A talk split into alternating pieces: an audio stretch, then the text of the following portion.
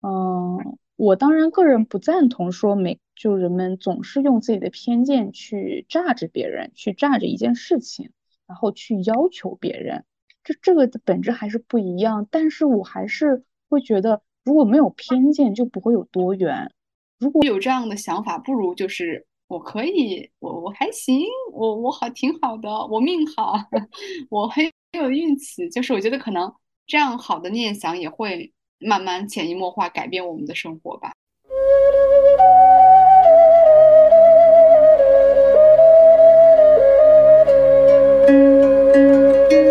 Kız жаманды, сайтан торыды.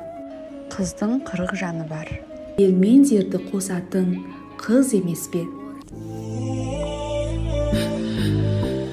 осындаймын сенің айтқан сөзіңе қосылмаймын 欢迎来到 Kazakh Girls Club。Hello，大家好，欢迎来到 Kazakh Girls Club，我是 KK。Hello Hello，大家好，我是绿子。大家好，我是酷酷。然后，酷酷好，酷酷酷酷是我们我们公众号的核心人员，然后也是我们的这个呃公众号的运营者之一。今天的话题是关于这个幸运，以及这个幸运在我们生活当中的一些呃变化，或者说我们对它的一些认知吧。嗯，我觉得这个话题还挺，就是让我能够有更多的共情。我也很期待，就是大家对幸运以及对自身的成长经历都有什么样的一个看法。对，然后其实这个这个主题也是酷酷想想到的，然后也想请酷酷讲一下，就是是怎么想到这个话题和这个主题的。考虑这个东西还蛮久的，然后就是老觉得，因为之前我总觉得有一段成长经历里面有一段时期是我还觉得自己挺高傲的，就是仗着自己就是自己的一些嗯怎么说就是知识或者是一些比同龄人更高的一点就是经验或者是经历，然后就觉得挺高傲的，然后就说哎他们怎么这些人怎么这么野，或者是会说他们这些人怎么这么。傻白就那种，你懂吧？就说他们怎么这么没有素养，然后会会觉得，尤其是尤其是到了大学之后，可能你的一些同班同学，他们可能还留在了江内，然后呢，他们留在江内之后，可能就是你俩所受的这个教育也好，环境都不一样，然后他们可能平时发的朋友圈，你也会觉得怎么这么有点土呀？这个朋友圈的风格我早就不用了，你就会有这种感觉。然后那段时间，我确实有经历过一段时间，就是觉得自己很高傲的那段时间。然后后面等到 慢慢慢慢就是看了，就是见到了身边周围的人，然后以及发现了更多比我还要厉害，或者是呃比我觉得高傲的地方还要高很多的人，他们依旧那么的谦虚，然后那么的平易近人，然后也会给予我更多的力量的时候，我觉得啊、我当时是错了，我不应该这样子。所以我觉得呃确实就是每个人所处的环境不同，然后我们所嗯，见到的东西、看到的东西都不一样，甚至是我们出生的家庭也不一样，所以我觉得我不需要再带着那种、那种就是自持高傲的心态去看待别人，我觉得这是错误的。然后也是这段反思让我才反思了，就是关于幸运、不幸的这这些问题。对，对，然后其实其实嗯酷酷说到这个，让我想起了我在微博上看到让我很震惊的一个帖子，就是很多人都在问怎么坐地铁，很多人都没有坐过飞机。然后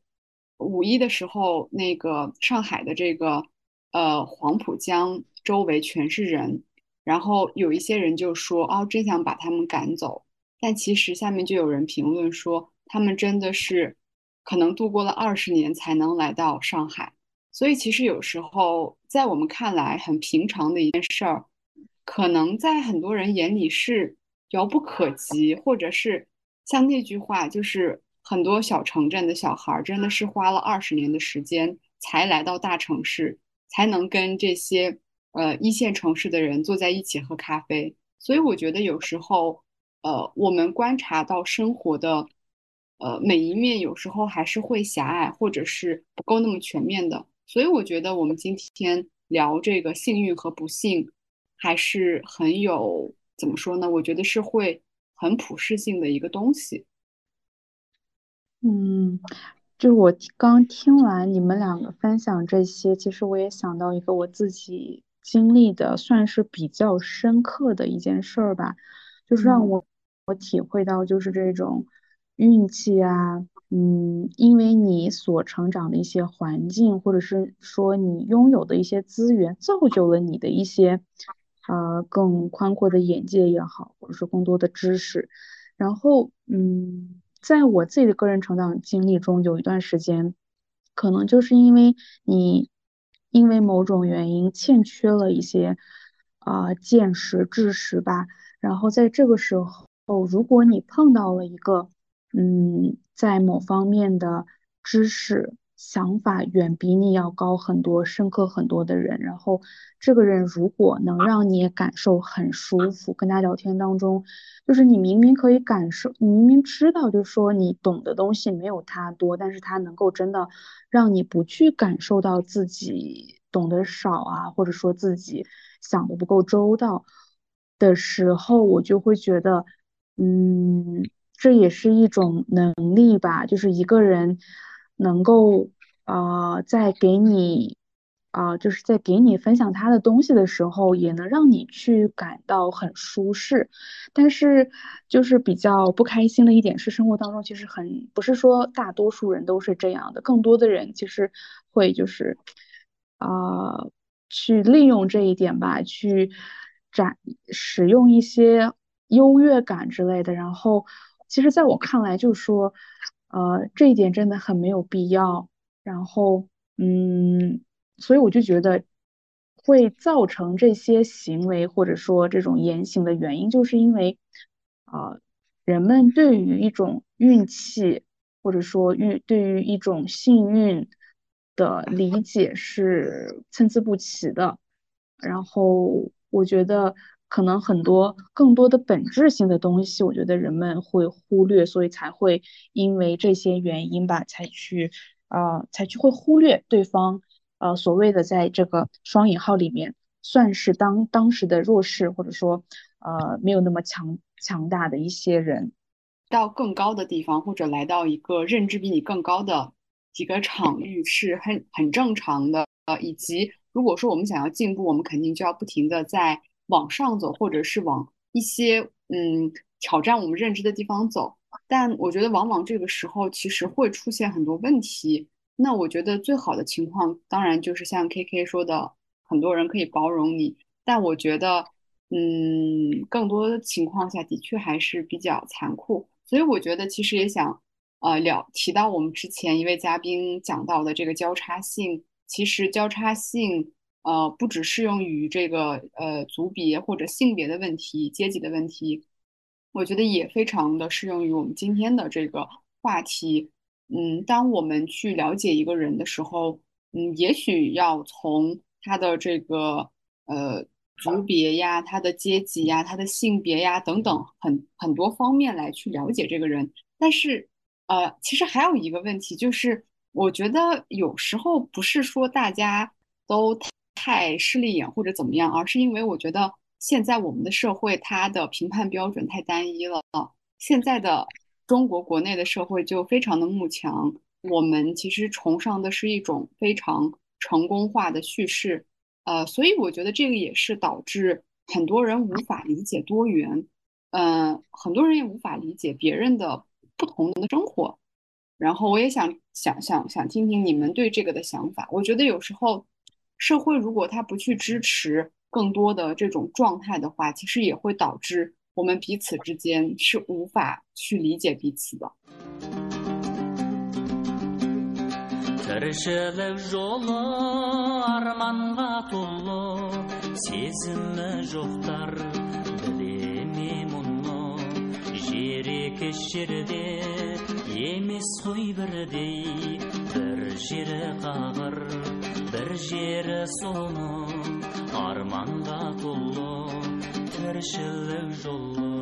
觉得的确如此，而且，呃，像我们今天去讨论这个幸运以及不幸的这这两种话题，我觉得这个就是本身就是一种交叉性的话题。另外就是，我觉得这个方面的意识到的人还很少。我说实话，就是还很少有人能够说意识到他今天所处的位置，他今天所在的这个高度，或者是他这么成长经历来能够到达的这样的一个高度，是他就是无数个幸运的小汇合点汇成的。然后我觉得这个其实，我觉得今天聊这个幸运也会增强我们对别人的同情心。就是我觉得一个人的共情能力，他首先就是建立在你能够理解他的处境之上的。就我们老说一定要共情共情，其实，呃，我说实话，其实可很多人他可能就会表面上假惺惺的说啊，我理解你，但其实真的有吗？可能就不太会有。所以说，一定要首先理解的了解到自身，你你自己自身是经过多少次呃幸运的眷顾，或者说你是抓住了多少次机会才站到今天的。或许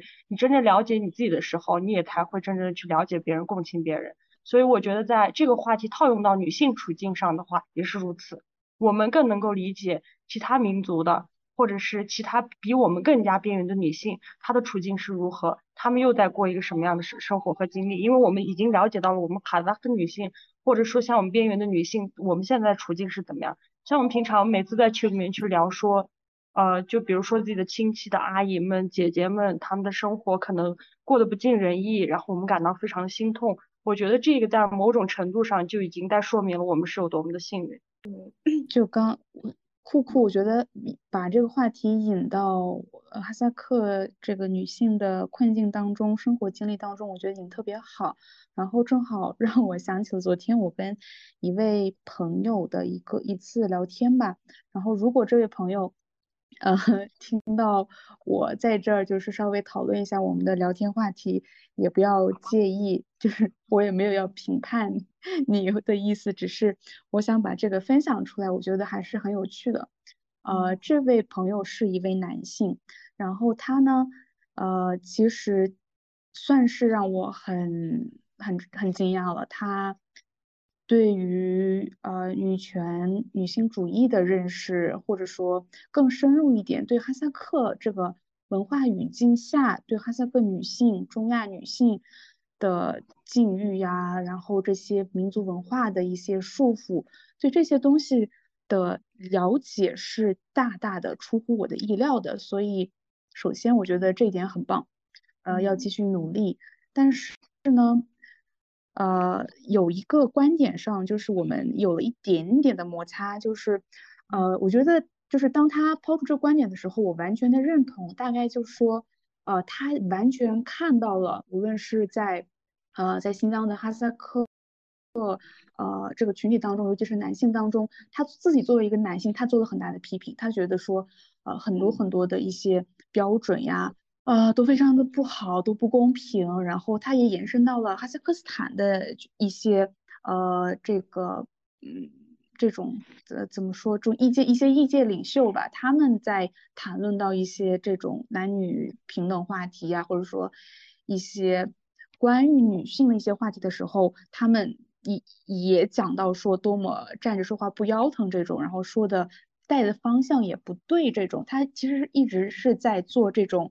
呃，做做做批判，但是他的观点是说，呃，很也也很不理解一些之前在没有结婚的时候，作为非常的有女性主义色彩、女士女性主义观点的一类哈萨克女性，在她们进入了婚姻之后，她非常的不理解她们为什么一下子就感觉把这些东西都忘得一干二净。然后没有去继续实施，呃，所谓的之前的她所谓这些女性主义的观念啊、观点呀之类的。然后我当时，呃，然后呃，我当时第一感觉就是，我一点都不想要去去去去责怪这一类女性，因为我作为女性，尽管我都没有结过婚，但是就凭借我从小对我身边的所有的已结婚或者未婚。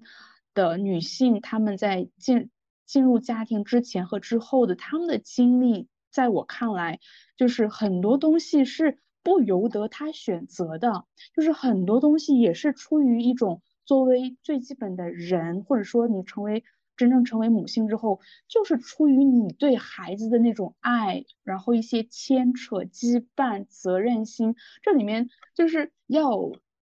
要交叉的这种情感和身份和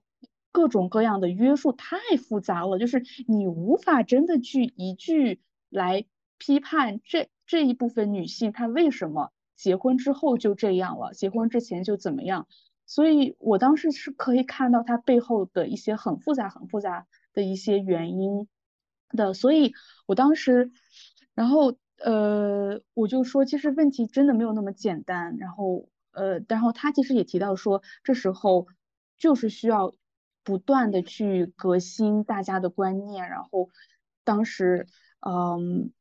就是要集体的去做一个改变，然后为了集体的做一改变，那每个人都得做自己一点点的改变，然后大家把这个作为一个集体的意识，然后大家都有这这样的一个共识之后呢，这样的一个翻新，它就会来的容易。这些我都特别的理解，而且我觉得理论上，而且都是对的，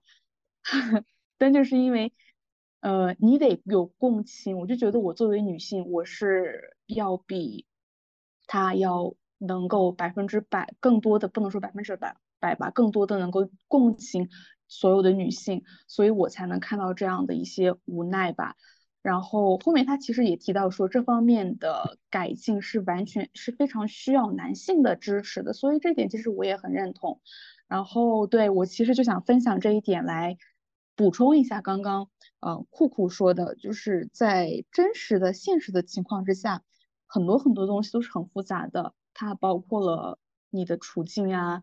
这些还有我们今天所要提到的这些运气啊等等这些因素。好的，等会儿酷酷可以可以对此发表言论。我想先聊一聊，我觉得这个男生他底层他的逻就他说这个话的逻辑就是他其实不理解为什么。很多女性在婚前都是女性主义者，然后婚后就好像，呃，完全的成为了另外的一种，然后享受这个家庭所带来的这个，呃，好处，然后就感觉女性是又立又当的那种感觉。我觉得这个就是一个非常，啊，我不能说它伪女权吧，但我觉得这个是一个很不成熟的，呃，或者在国内很常见的一类男性的声音，就是他们其实。不允许女性去做自己的选择，所以本质上，我觉得，嗯，不论他有多么精通女性主义吧，但我觉得，嗯，我们不能去强迫任何女性去，嗯，不去做她想做的选择。成为妈妈也是一种选择，不成为妈妈也是一种选择。女性主义本质上就是要要求所有的女性都可以去。嗯，凭自己的这个心愿去做选择，我觉得这个才是女性主义，而不是说 是谁说的女性主义都不能结婚、不能生育。那然后那那女性难道女性不生活了吗？女性也是需要亲密关系的呀，任任何人都需要亲密关系啊。所以我觉得啊，他他这个他这个逻辑背后其实。是有一点觉得女性好像什么便宜都占的那种感觉，对，所以其实我对他的这个背后的这种小想法还，嗯，是，就是我觉得他，哎，太典型的一个男人了，对他永远都是以，嗯，反正我不说了，对，所以我觉得这个也像我们立的列的这个第三条，就是尊重他人命运也是一种选择嘛，就是有时候我们可能无法理解一些人的。呃，情况他的一些想法或者呃，就是他的认知可能真的和我们不一样，但是这个时候我们真的要尊重，因为我觉得有时候我们也会在这个社群里会叫有有一些朋友，他可能还是会倾向于说想要找到一个比较好的男性，然后呃依附在他身上，或者是他觉得这个呃男性的伴侣是大于就是重要性是大于自己的，那这个时候。我我其实我就不会跟他吵啊，或者我想说服他，因为我觉得人不可能自就是不能被他人改变，人只能自自己改变自己，所以我觉得是吧？酷酷你觉得呢？我看到就是这个男生我不好做评价，是因为我觉得他后面跟跟 K K 说他好像有点理解了，我我觉得那就是假话，你知道吧？他就是跟你聊聊聊，他就想那还是还是赶紧说句话，让你把那个什么话题不要再延伸的那种感觉。然后男的都是那个逼样子，也是不要让他听到这期播客。然后就是我看到那个我们的那个聊天里面就说尊重他人命运，我想到的下一句话就是放弃助人情节。就这句话，我觉得，哎，我觉得这个东西就像我以前遇到一些跟我，就是我遇到一些，比如说恋爱脑吧，就说我一定要找一个男人，怎么怎么样那种姐妹的时候，我会那种，呃，就就是那种跟他吵起来。我说你为什么一定要找一个男人？你单着不好吗？你怎么能多开心？但是现在我感觉我越长大，我就越越能够尊重他人命运了，就是无所谓他他想怎么选择，就是他他怎么想他就怎么想吧，然后。我就稍微点一下他，或者说如果他走错了这条路，那我稍微提醒一下他，能别别把他带带拐了就行。现在就是这种情况，然后我觉得这个也跟着他们的这种生活环境和那种家庭的怎么说，跟他的父母呀什么的都有关系吧。我觉得这个就是一些很多复杂的因素决定他们的选择的，所以也真的不太好说什么。 жалғыздық арман баласы жоққа бергендей болып панасын отқа кезіктір мені ғаламда мынау көңілде ешбір шарасы жоққа көңілде ешбір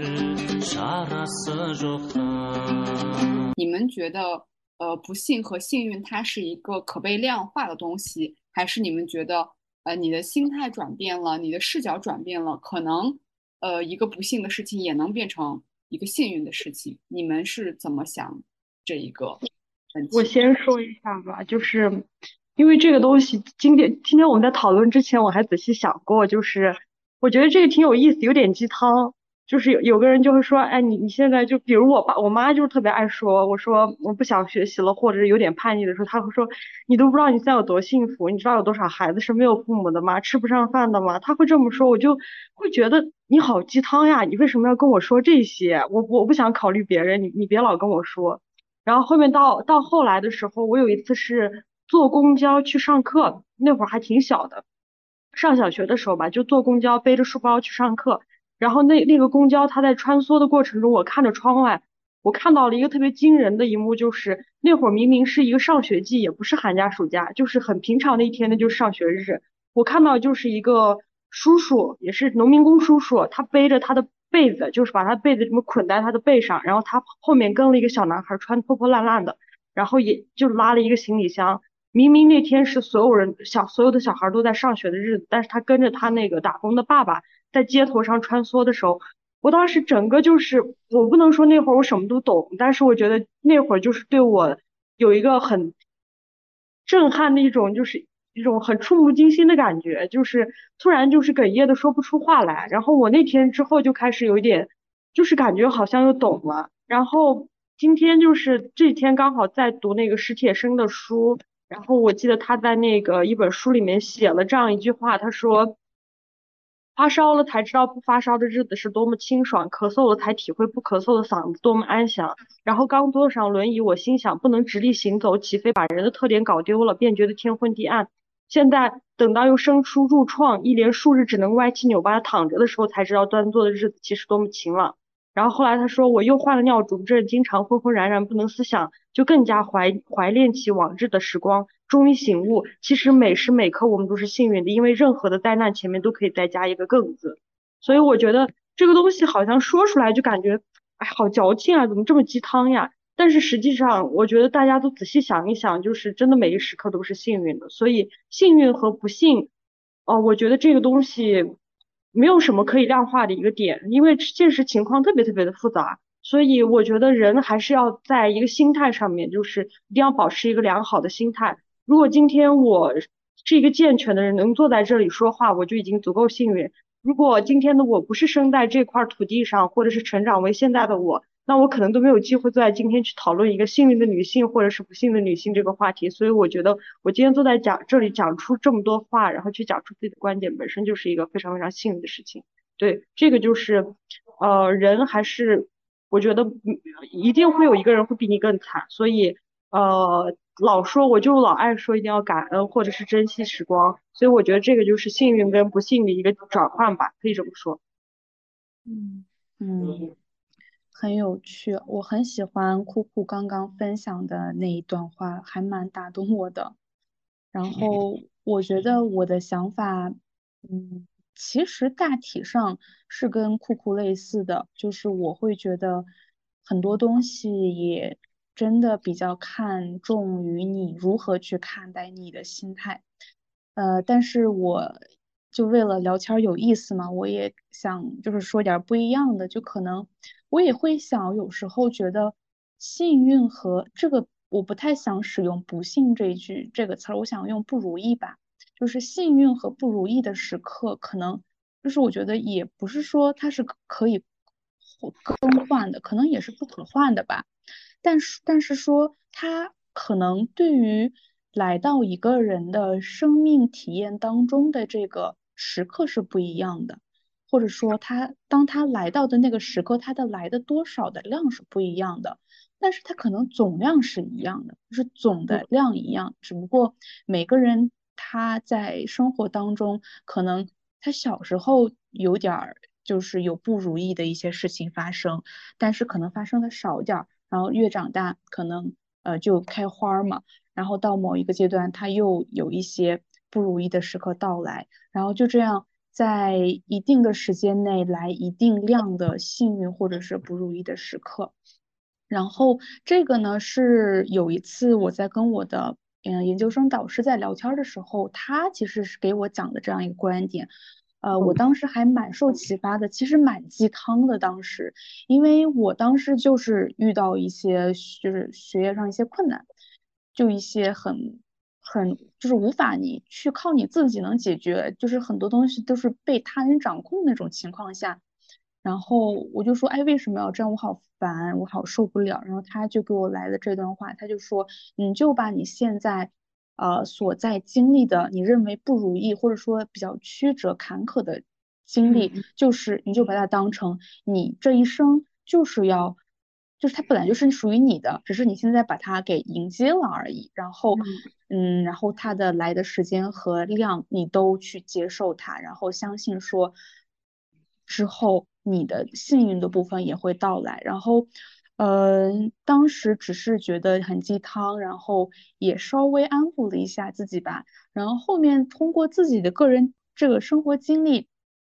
其实也有点就是说比较认同。然后，但可能我觉得更多的，我更想要相信说是自己在经历过一些。呃，至暗时刻呀，经历过一些挑战之后，是你的整个人变成熟了，你看待问题的那些呃角度肯定广了不少，比当时要成熟很多。然后你能够去呃接受问题呀，解决问题的这个能力都有提升，所以久而久之，其实你整个人是在提升的。后面可能来了同样一些让你。觉得不幸运或不如意的时刻，可能就是因为你的个人能能力的提升，你把它给颠过去了，你能把它看通了，然后你就觉得，哎，可能就顺了。所以我觉得这种东西还挺玄乎的，就反正你可以去相信你想要相信的东西，然后我觉得只要你自己相信，它总是会有一种非常正的能量去引导你。绿子呢，你怎么想？嗯，其实我刚听完你们的答案，我觉得你们的答案都特别好。然后，呃，但是我我我会有我会有两种观点啊，就是，呃，我我突然想到，就是就是我我特别我特别认同你用这个不如意来来代表这个词儿，因为我觉得我们很多人都会遇到很多困难，但是其实你不去穿上别人的。节，然后去过别人的一天，其实你是无法感知到别人的这个痛苦的，所以我觉得人本质上是无法去感受他人的痛苦的。那木星说过一句话：从悲难、从悲惨和苦难当中大大方方走出来的人就是艺术家。但我想，很多人都不是艺术家，很多人都是凡人，很多人都会在苦难和。不幸或者是不如意当中，一次次的被捶打，而得到了这个命运，呃垂涎的很多人，他就会嗯走到更高位。所以我觉得，可能本质上人还是会分这个呃命好和命不好，或者幸运和不如意。但是我觉得有一个，就是我觉得他们肯定是不能互换的。但是。在不能互换的一个点上，人的心态还是自己掌掌握的。所以我是我是觉得，无论这个大环境呀，或者是嗯这个物质上的这个空间怎么样，但其实你怎么面对它，还是你自己可以掌掌握的。所以其实跟你们说的鸡汤 差不多，但是 对，但是我我还是觉得怎么说呢，就是嗯，我觉得有时候呃，我们会觉得别人的烦恼很普通，是因为他。跟我们没有很大的关系，我们也会觉得啊，这没什么呀，怎么怎么样？但其实，呃，我我觉得，我觉得烦恼这个东西还是很难感同身受的，除非我们真的完全跟他跌入到一样的这个环状态里吧。对，所以，嗯，还是希望大家就是多多幸运。但如果说你现在在不如意的状态，也可以就是，呃，潜龙勿用，就是。你在这个土底的时候，再再酝酿酝酿，然后再飞到天上。对我觉得还是要等待一个运势的这个轮转。嗯，嗯对。那那那说到这个下一个话题，就是这个也是我特别想聊聊的，就是呃，十三幺有十三幺这个节目的这个口头，就是他们的这个文案叫做“带着偏见看世界”。啊，所以你们会觉得这个？我觉得人永远会带着偏见，但是我们能不能用没有偏见的这个眼光去看待世界？觉得，哎，我总感觉我很多现在的想法都跟以前，哎，就是我很多现在的想法都跟以前都是在变化。就我也能理解我以前是怎么想的，然后其实我也很想表达我现在不一样的一些想法，就比如说。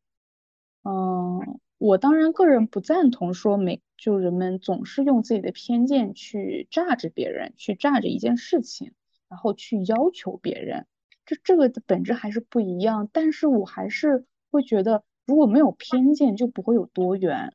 如果就是什么都是一样的，然后那就是千篇一律嘛。然后正因为说有一些偏见，这可能这些偏见就来自于你的这种。背景、你的文化、你所生长的不同的家庭，他给你的一些不一样的视角，它都可能是被认为是所谓的偏见。然后，呃，也正因为有这些偏见吧，每个人都有自己的一些想法和滤镜，然后才会出现什么呢？才会出现辩论这个东西。然后每个人都想去。呃，去证明自己所说的是真理，然后大家通过辩论去走向真理，然后，呃，这然后这个也让我去联想到我之前在在就是在一次研讨会上，跟一个就是有个教授给我们讲的一个东西，就是说，呃，就是。当时是有一个人要去展示他的一个研究课题，然后就是他从头讲到尾，就是没有一刻是不被去 不被去攻击的，就是他从开口讲话到最后都在有下面的，无论是教授还是学生都在质疑他，不停的质疑。然后我当时。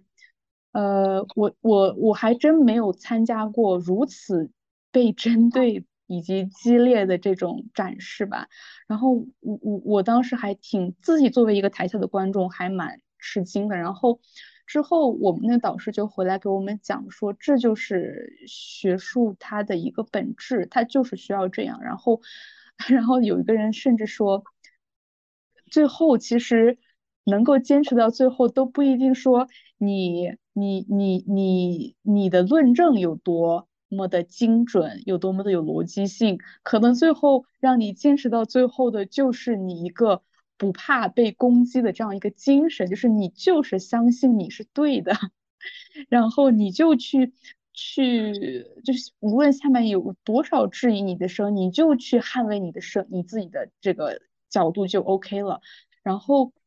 嗯，然后他，嗯，他的。最后想说的这个点就是说，很多理论什么到现在都在被不停的去批判嘛。每一个人都会，呃，别说就就不说普通人了，就说这些哲学家呀、一些理论家，他们都会呃说呃这个理论哪里有问题，这个这个这个有问题，那个有问题，所以说它就是一个这样的过程，就没有人是完美的，没有人能做出一个完美的东西，所以我觉得这个点本身就是我们生活当中呃可以完全可以运用到生活当中的一个呃个人。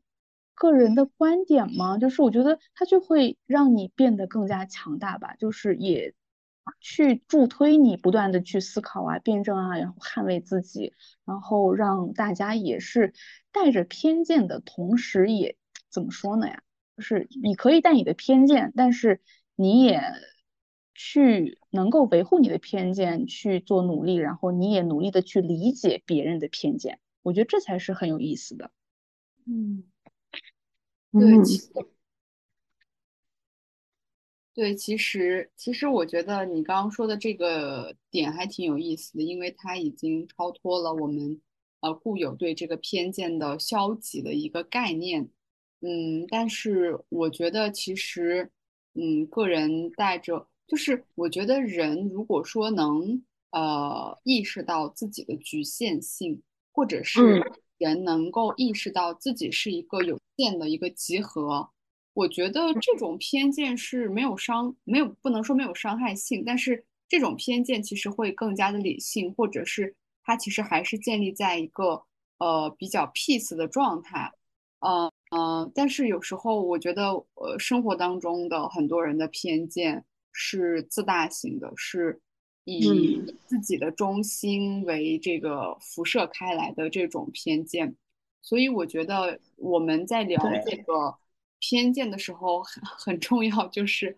背后就是带着偏见的这个人，如果这个人是许许许知远老师，那他就是一个节目；但是如果如果这个嗯。偏见只是一个，呃，只是一个这个键盘侠，可能他就非常的有攻击性。但是，呃，但是我我觉得我也呃比较认同 KK 的刚那个点，就是人就是会有差异嘛。然后嗯，我觉得，我觉得人有差异，但是不一定每个人都有偏见。我觉得那个东西不叫偏见，我觉得那个东西叫误差，就是我认知你和你认知我中间是有误差的。就因为有很多很多的东西，我觉得有时候我们对一些国家啊或者一些人，我们会有一些不理解，可能这个不是偏见，嗯，我觉得可能算是误差。我觉得偏见是那种感觉，就是我觉得偏见这个词儿是你你用一个一个符号一个标签辐射整个人，我觉得这个是偏见。但是误差的话，可能还是会比较中立一点。嗯，但是其实，嗯，说到偏见吧，我今天听一个节目很不舒适，我也想听听你们的这个感受。就嗯是在这个呃无聊斋，然后他们讲到，就是有有一个呃中国人在那个澳洲做按摩赚了六十万，然后他们就谈到了这个土著，啊、我我我还是想叫原住民，然后他们就说土著，然后聊到的时候，呃，就是因为很多人可能也不知道吧，就是土呃当地的原住民其实有有一段时间是被这个种族嗯隔离，或者是去消灭他们的文化的。然后他们在聊到这个的时候，其实就有一点戏谑了，但我觉得这个也也能接受，因为它的调性就是这样搞笑的。然后主持人就问这个女性说：“你你觉得土著土著人就是长得怎么样？”她就说：“嗯，有一点黑。”然后她就说：“长得一副不聪明的样子。”哦，然后哦看起来就不聪明。但是他们前脚就讲过澳洲歧视华人的一些事儿，然后我听到这里以后，我就哦，就是我瞬间对这这个主题，然后对他今天讲述的很多东西，就一下子有，一下子没有感觉了。就是呃，我觉得就是人为什么会这样呢？就是你对你自己受到的偏见会非常的愤怒，但是你又用你的眼光去说另外一个。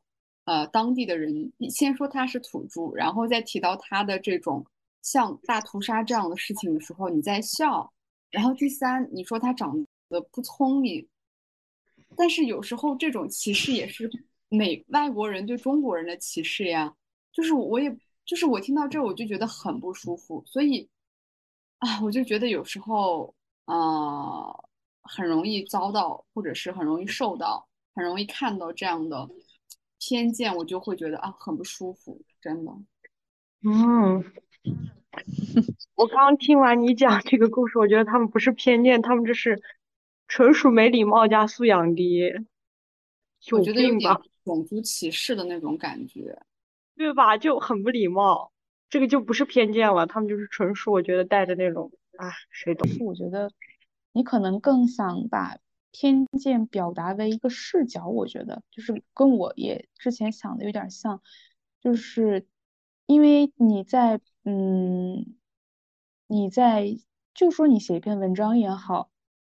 嗯，就是最最最最重要的就是你的那一句带着你的视角的一句话嘛。嗯然嗯后你整整个你几千字几百字也好，你写着就是为了去论证你那一句非常属于你自己有你自己的这种视角的话，所嗯以可能呃，我觉得很有意思，我们三个人把就是偏见做不一样的这种理解呀，然后其实这就已经足够说明了，就是这个问题它本身的一个复杂性。对所以我还挺挺开心跟你们一起来这样讨论的。嗯，然，后就是嗯刚就是绿子其实提到那个提到的状况，我也非常的认可，而且我也觉得其实大多数情况下，也可能不是说像我说的，或者说像酷酷说的那种，呃，更加偏向于这种我们讲的多元呀这种情况，可能更多的时候还是会被利用，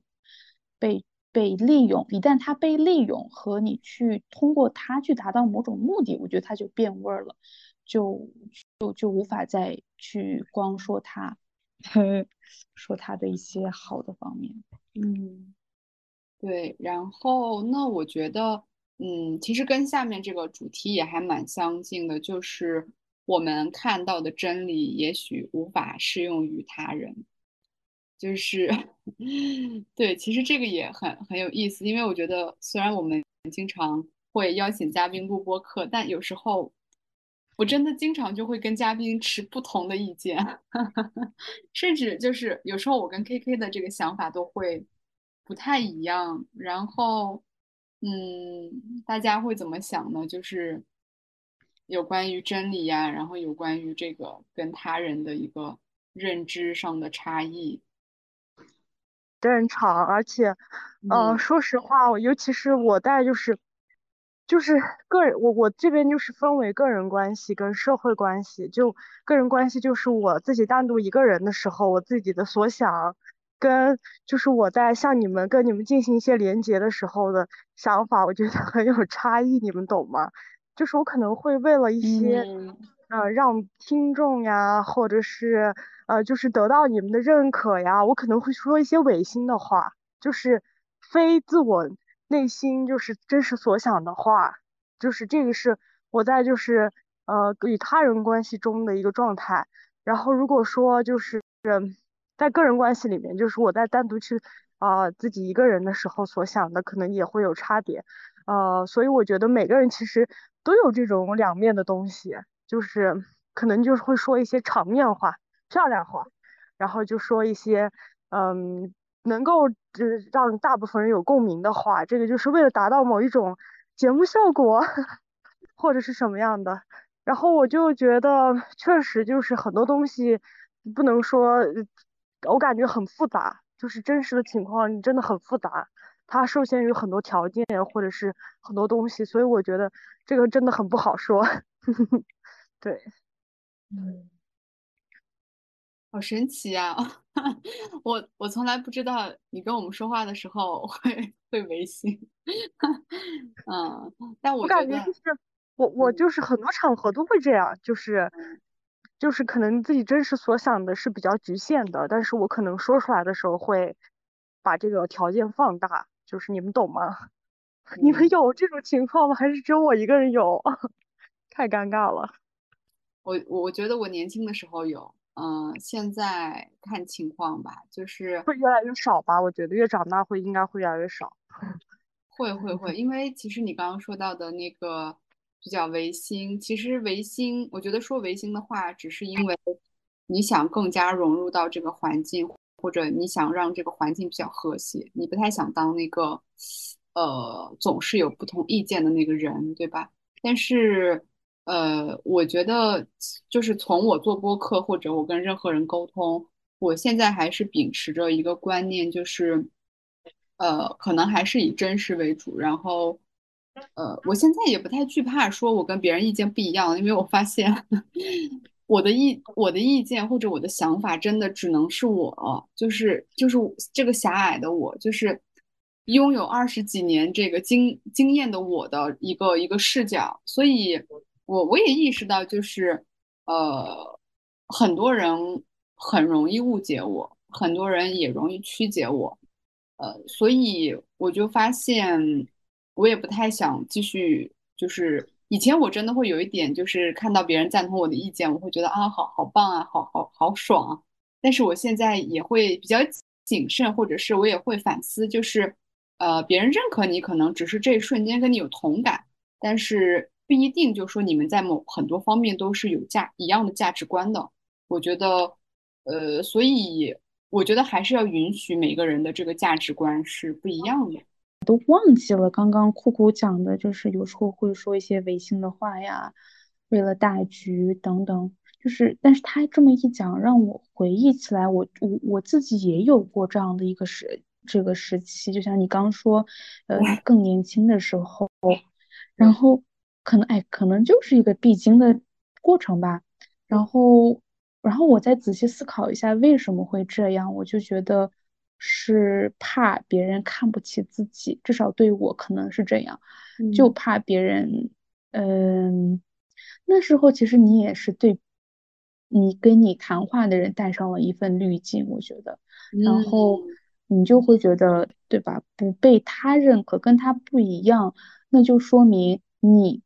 自己怎么样，你没有一些那那份认知什么的，所以你怕别人。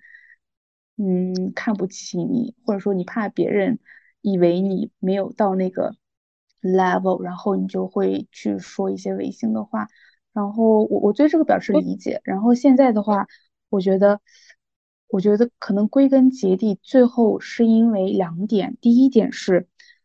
你完全的接受了你自己，就是接受你自己，肯定说你看到你自己的很多好的点，以及你自己的局限性。前面我不是提到这个吗？尤其是当你真的去 接受你的局限性之后，你就天不怕地不怕了，因为哎，我就知道我这块不行啊，我这些点不不够啊扎实，怎么样？然后，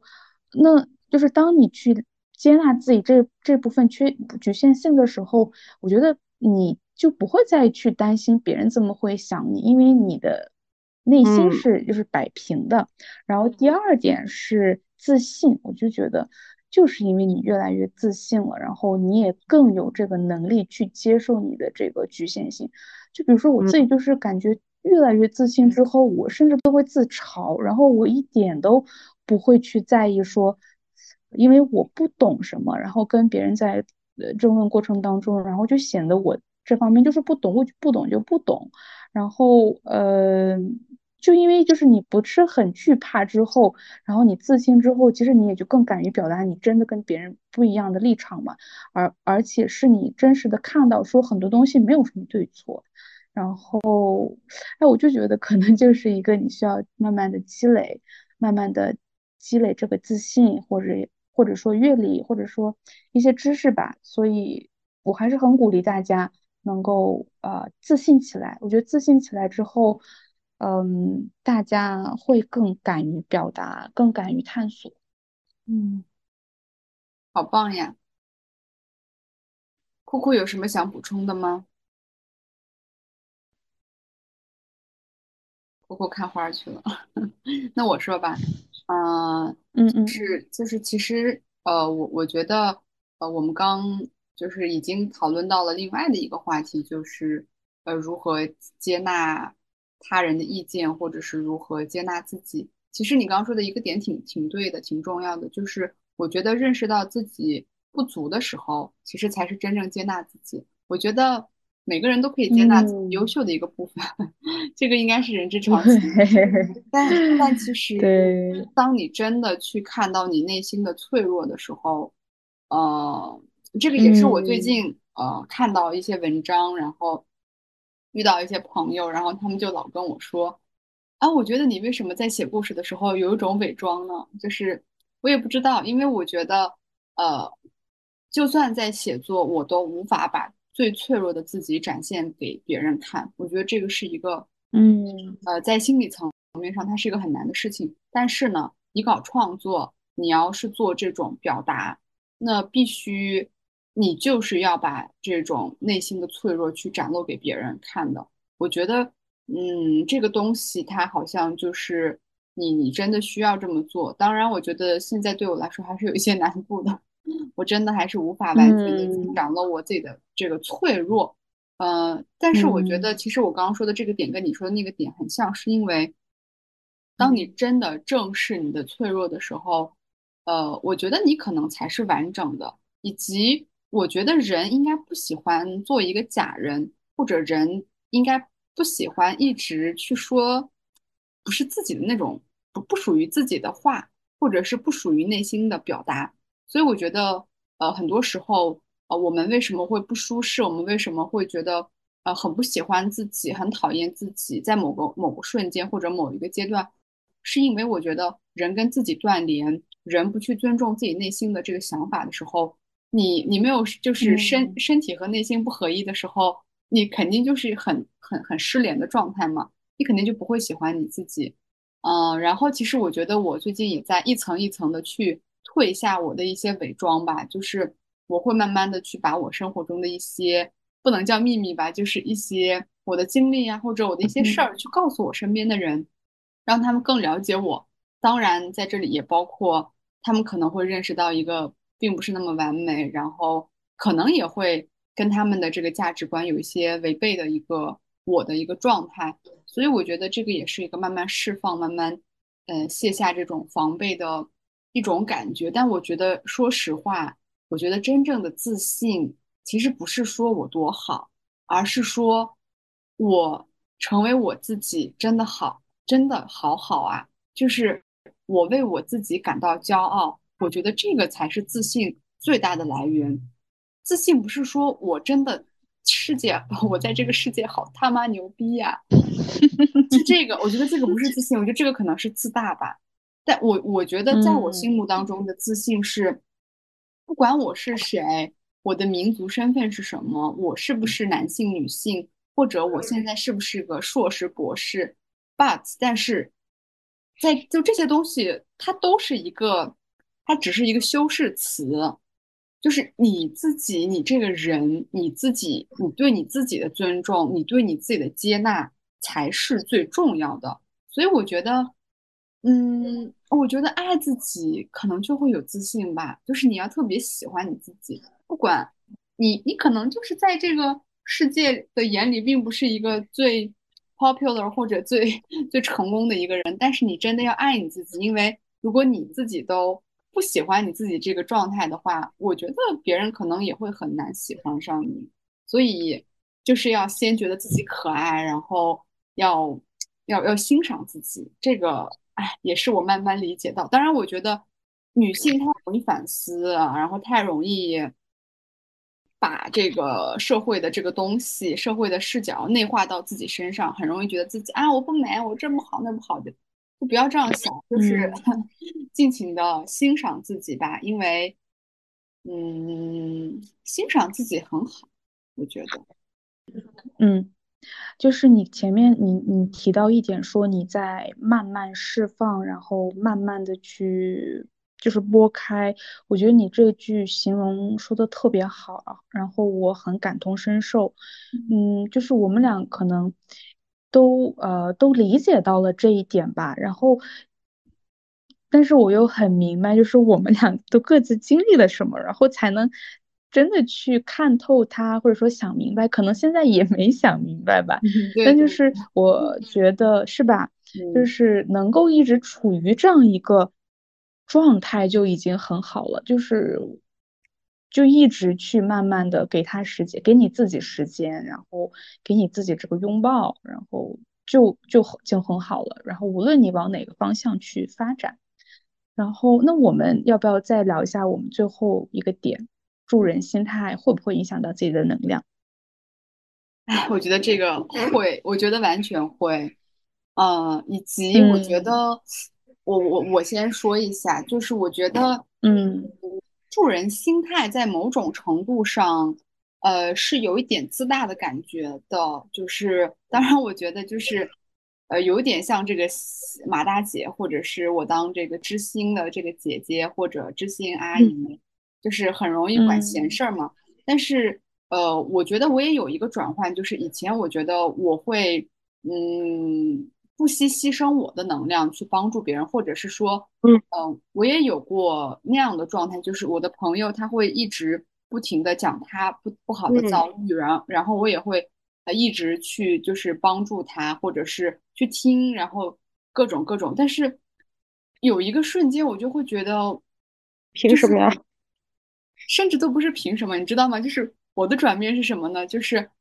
其实我我我一我我我在我的行列里是一个很高能量、很很高能量，然后我我是在就是往上往上这样这样的状态。但是，当我有一天跌下那个地方，当我也很糟糕的时候，我发现我根本没有力气拯救任何人。所以到这个时候，我就发现，当你很糟糕，或当你陷入到一个非常低迷的时候，其实并没有很多人。能够来帮助到你，或者是说，也许我我不知道，就是也许我我可能我需要自己去独处去消化这个东西，我也可能不会大概率不会跟很多去讲我的一些所谓低迷的状态，嗯，所以那个瞬间也是我发现我的能量很有限的时候，我无法给别人一些能量的时候，我就会彻底停下去向别人。呃，给予一些帮助吧，所以我也慢慢的意识到，哎，可能是不是之前也自己也比较自大，感觉好像自己把自己在这个朋友当中的这个心目当中的这个呃形象也也放大了，可能也会有，所以我我还是觉得，呃，不管是家人还是朋友，我觉得我能帮助的或者我能做到的东西，我都会做，但是有时候，嗯，情绪，嗯。情绪这个东西也挺难的，也也我们只能说陪伴我们的爱人或者陪伴我们的家人，但是很多时候还是要靠自己的。我越来越感觉到，就是靠自己 才可以。对，嗯，完，我我很认同。然后，嗯，说到这个能量，我之前看一个。视频是在哈国这边的一个一个心理，他有点就是又是做心理又是有点玄学的一个人，他就讲说，嗯，哈萨克语有句话说，如果你看到别人的一些不幸的遭遇或者是一些事情的时候，你不应该太过去去怜悯，或者说你太过去。去为此而悲伤，然后为此而觉得不公，然后这样，因为可能后面可能其实会对我们所说的这个能量啊、磁场会有影响。然后他的讲讲述就是说，因为老天他就是有自己的安排，然后你就是要尊重老天的安排。嗯，然后如果你太过去发泄这样的一些。情绪，然后你想要去改变，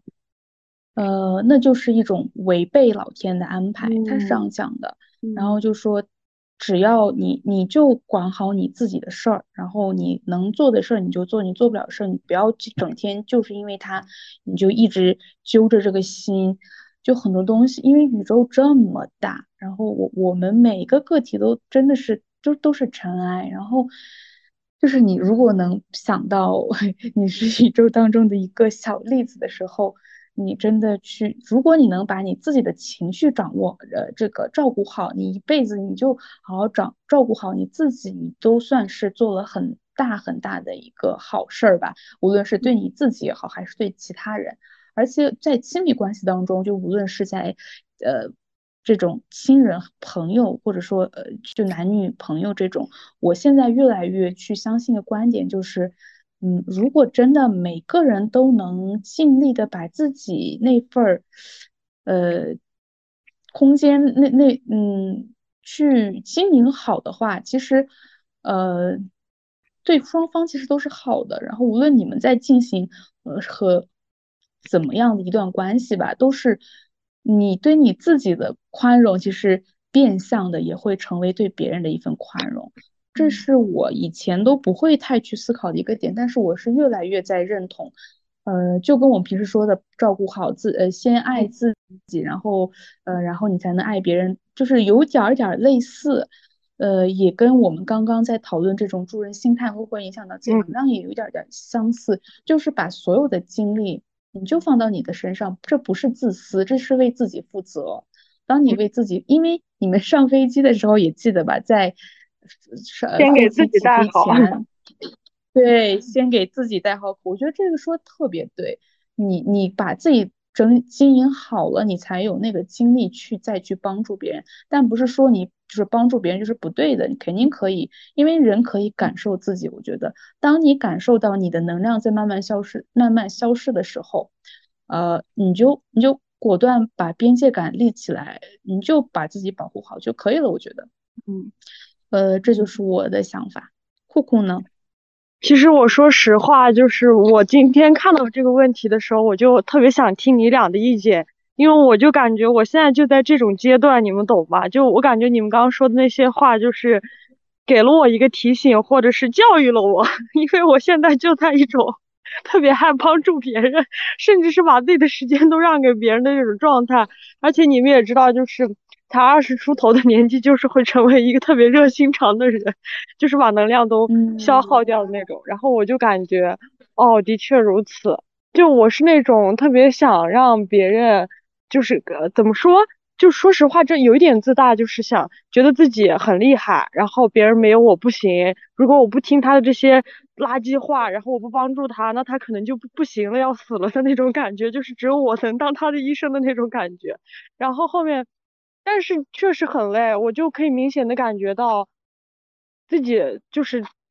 除了身心疲惫之后，还有这种心理上的，包括晚上做梦，甚至都会把别人的那种垃圾事儿带到我自己的梦里面，然后我就也会也会很困扰，因为像我们从小到大的教育里面，不管是我的家庭教育也好，还是说我们的这种教育也好，就会说，嗯，有困难一定要帮助别人，或者是怎么样，就是。我就感觉这种就是毒害了我们，你知道吗？就你会感觉就是你看到他的困难，你都不帮助他，然后你会觉得我是不是要被扣阴德呀？我可能会不会因为这件事情下地狱呀？就这种感觉。我甚至那天说，我说我不能说这句话，因为我感觉我说了这种伤人的、伤他的话，或者是我不听他的心心里的宣泄的话，那我可能以后就会在天堂和地狱里面一下子掉到地狱里面。就是我会有这种自责感，就是我明明看到了他。呃，那么那么就是处境不好，然后我还不选择去伸手援助他，所以我感觉我还是会有一点就是不太放得下别人，然后继续会把时间花在，但是我觉得，嗯，希望我自己以后还是会有进步吧。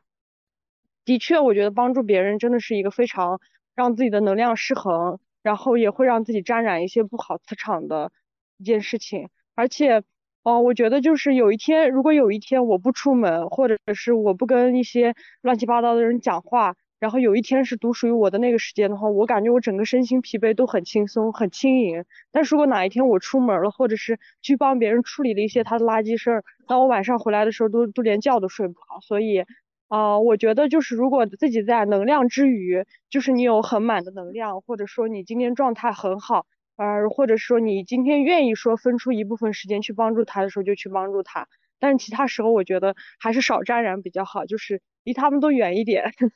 让他们自己去处理吧。而且像 K K 说的，说就是管好自己，就是把就是不是自私，是为了对自己的人生负责。我觉得每个人如果都是持这种心态的话，那为什么别人的垃圾垃圾事儿会会摊在自己的身上呢？对吧？就是他肯定就是对自己不负责，然后还要把自己的垃圾事儿再分摊给你，然后让你跟一起承担他的垃圾事儿。所以我觉得那种人也也就是就是经常把负能量传递给别人的那种人，他也是一种对自己的人生不负责的人。所以我觉得我不想成为那个呃把自己的垃圾事儿摊在别人身上，然后也不想成为那个承担别人垃圾事儿的人。我想成为一个真正的自己。对，嗯，然后 哎，感受到感受到 K K 的。感感不是感受到酷酷酷的酷，这个情感的这个，对，其实之前我们也聊过嘛，我也觉得还是得得先保护自己的这个能量，而且就是刚刚 K K 说到，呃，过分的去助人，其实我觉得这个话也特别适合送给我们的妈妈或者我们身边的家长，就是呃，我们呃看到一些呃现在困难的这个亲戚。有时候我们过分的干涉，真的是去阻挡他人命运。可能这一刻是他要学习的，但如果你帮他，他学习是他学习不了，他就不及格了。嗯，你你其实你会影响他，他继续往前走的。所以，嗯呃，我我觉得这这个是真的，呃，还是我觉得助人肯定要在不牺牲自己的这个基础嗯上。然后刚刚酷酷说到这个。呃情绪的垃圾桶呀这些东西，我觉得其实已经呃被很多人都讨论过了，以及大家现在都还是持一个观点，就是呃肯定还是要先顾自己。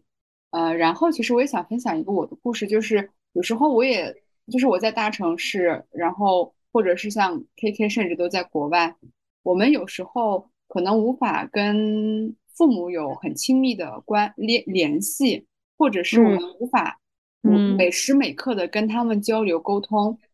然后这种时候我就会想，那我我的这个父母他们会不会有一些不便？他们会不会有一些问题？他们会不会呃很需要我？然后有时候我会很担忧的会想一下，但是我后面我就想，我觉得我相信他们，就像他们相信我一样，我相信他们能够处理好自己的事情，我也希望他们能像一个成年人一样。去负责自己的事情，因为他们的年龄比我老很多，他们都五十多岁了。我觉得按照这个呃生活的技巧上来说，他们应该比我更老谋深算，反而我才是那个小白菜。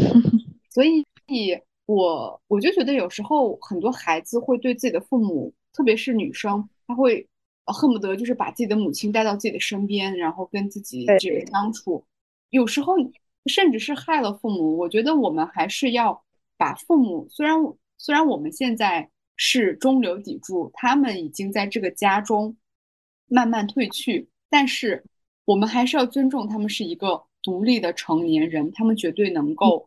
呃决定自己的生活状态，而且他们还是有这个能力的。所以我觉得，呃，当我偶尔想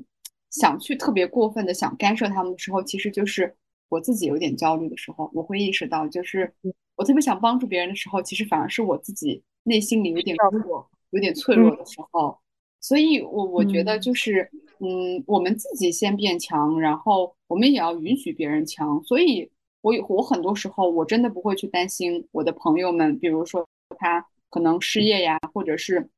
考研呀，或者是各种各样的问题，因为我我觉得我特别相信我的朋友们完全能够，呃，直面这个挑战，完全能够成功。当然，如果说他有一些不如意，我当然愿意陪在他身边。所以我觉得本质上还是要相信身边的人，给予他们一个一个成年人自己独立决定的一个状态。我觉得这样是最好的。嗯，就让我想到那句话：学会放手。太对了。然后就是你刚刚讲，你绿子刚刚说。我相信他们，就像他们相信我。我觉得这句话说的特别好，嗯，因为我也是这么想的。然后最后我们大概也聊完了嘛，我想补充一个我最近的一些想法，很想分享给你们，也分享给听众朋友们。呃，就是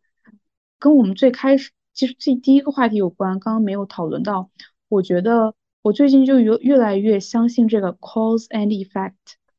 嗯，是这那个原理有点佛教嘛？就是翻译翻译一下嘛？什么原理？嗯原因果因果论吗？还是什么？应该就是后面可以再再嗯，就是就是他当时这是一个我的印度同事给我分享的一个那个想法，就是很多。就是你身你的周围发生的很多事情，都是你的你的脑海中的想法的投射。就说你身你身边发生好的事儿，那就是你的好的想法的投射。呃，就说这些你你的头脑中这些都是 good cause，然后他们会产生一个 good effect。然后如果你的想法和你的这些脑海中的东西是，比如说 negative bad cause，那就会产生一些 bad effect 在你的生生活和周围当中。然后就说，其实你会觉得生活很难掌控，这些好的坏都很难掌控。但是，但是，呃，如果根据这个原理，就是很多东西是相互吸引的，它紧紧的跟你的思维、你想东西的这个方式紧密联系在一起的话，呃，有点玄学，就是你是可以控制说你的周遭的。所以说，他就鼓励我说，无论发生什么事儿，无论你接到一些什么多大的一些困难或是任务也好。你就想你完全可以，然后你千万不要把你的这个思维导向说我不行，我无法怎么样，或者说，当你跟有一个人有这种人际关系的时候，如果你觉得对方不太好，你就不要去想他不好，你就想他他是个 perfect 的人，他会对你做很多好事儿，他就是个很好的人。然后通过你这样的一些非常积极的一个思考，你是可以。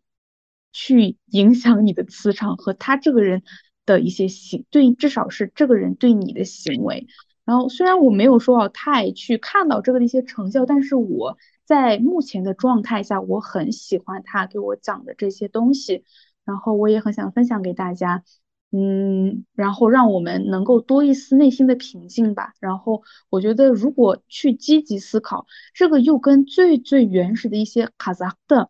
我们说。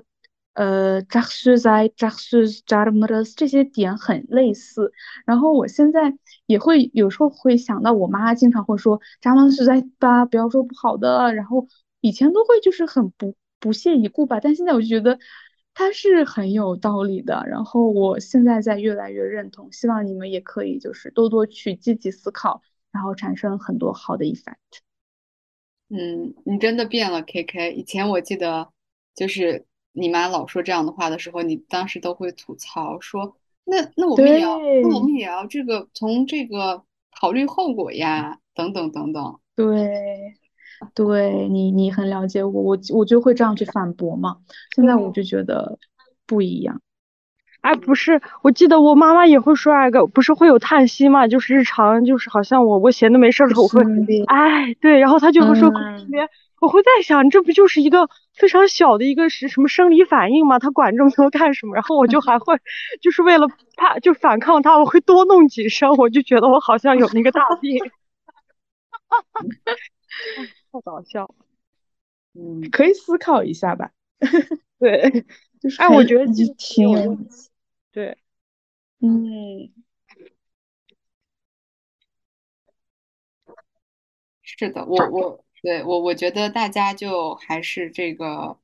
嗯，就是试试积极思考吧。我觉得这个可能还是会，呃，有一些帮助，或者我觉得，呃，是个非常有意思的实验。我觉得我们可以，嗯，在自己的身上去试验一下。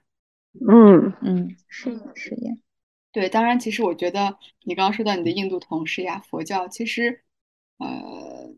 你要是真的去研读一些佛学的话，人真的就非常的能够置身事外，你能够对很多困难都会有另外的一层认识。当然，那个是是的，是的，很多人去修禅呀，然后西方也开始流行这个方面的东西。但我觉得，呃，这个时代这个东西为什么那么流行？冥想为什么这么流行？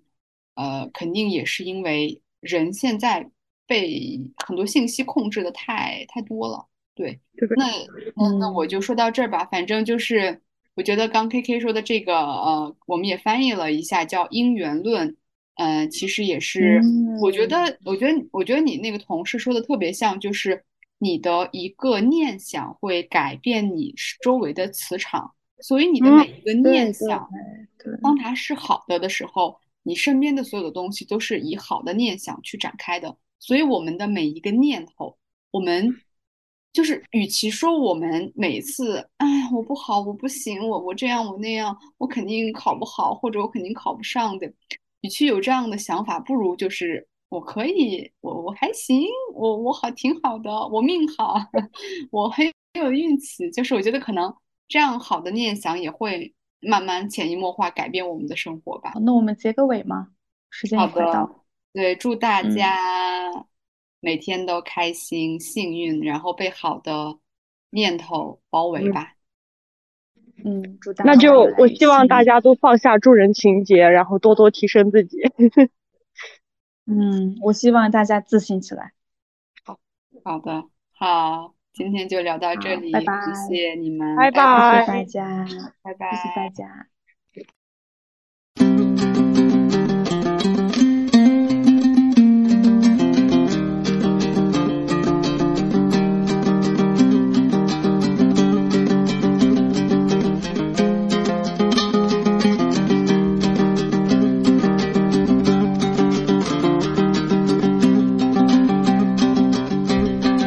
Ойласам мына өмірді жалған. Көп екен шіркін адамда арман. Түлкіні көріп бүргенді жерден. Қырандар азба қапыда қалған. Осыған ұқсас мендегі арман. Арман ау ару қарамайсың ба? Жаныңа мені баламайсың ба? Жүрегім жүдеу аямайсың ба? Кетесің әр күн жаралайсың ба? Жасық деп әлде бағалайсың ба? Дариғай арман балаймын жанға. Тіл қатшы маған қайдасың қайда іздеймін сені қанатым талып осында деп қараймын айға қараймын айға арайлы таңға.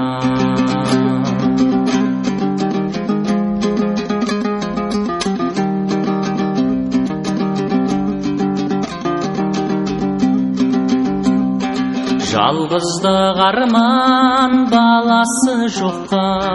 Бергендей болып панасын отқа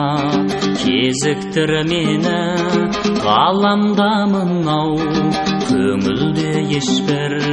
шарасы жоққа. Көңілде ешбір шарасы жоққа. Біреудің ерке шырағы жанған шошынып ұшқан аққу өкілден қатыгез арман. Жолдарың қатер қайғың бар ауыр зіл қара жерден пенделер шіркін бәріне көнген. Ғашықтық арман қорланың естай қойған ба бір күн әніне қоспай ләйлі мен мәжін сәлиқа сәмен тігілмей жатып құлаған құстай. Арман ау арман қойдың ғой қоспай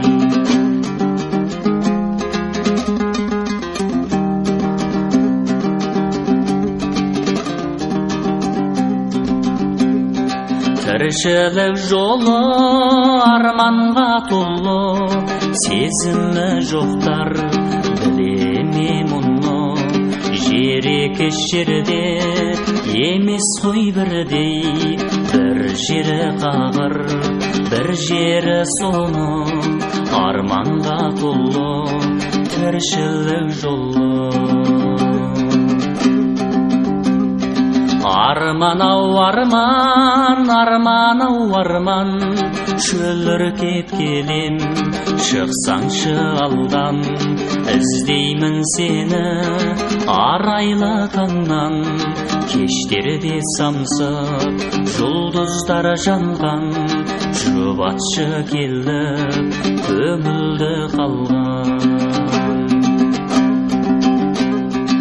Жерұйық іздеп ассанда өтті. Білінбей небір асаулар кетті. Ақ жауын тілеп отырам әр күн. Жүректе жанған басар деп отты басылмай үрті шарпима көкті. Дауылда буған болатпен белін армандап кетті махамбет елін өзің деп соғар жүрегім менің жүзейін келші арманым көлім өзің деп соғар жүрегім менің жүзейін келші harman mangkudu